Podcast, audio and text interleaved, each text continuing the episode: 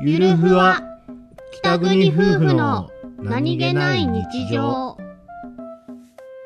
なんたらかんたら何を話そうとしてたか忘れてしまったよ。マジかよきっと大事な用事じゃないからねうん。夕飯のことでも考えましょうおう。晩飯どうする？あでもなんかお兄ちゃんお肉って言ってたじゃあお肉だな。そうだねお肉焼いてなんたらかんたらなんだっけねよし、じゃあお肉を焼いてなんたらかんたらだ。今日の晩ご飯はお肉を焼いてなんたらかんたらだ。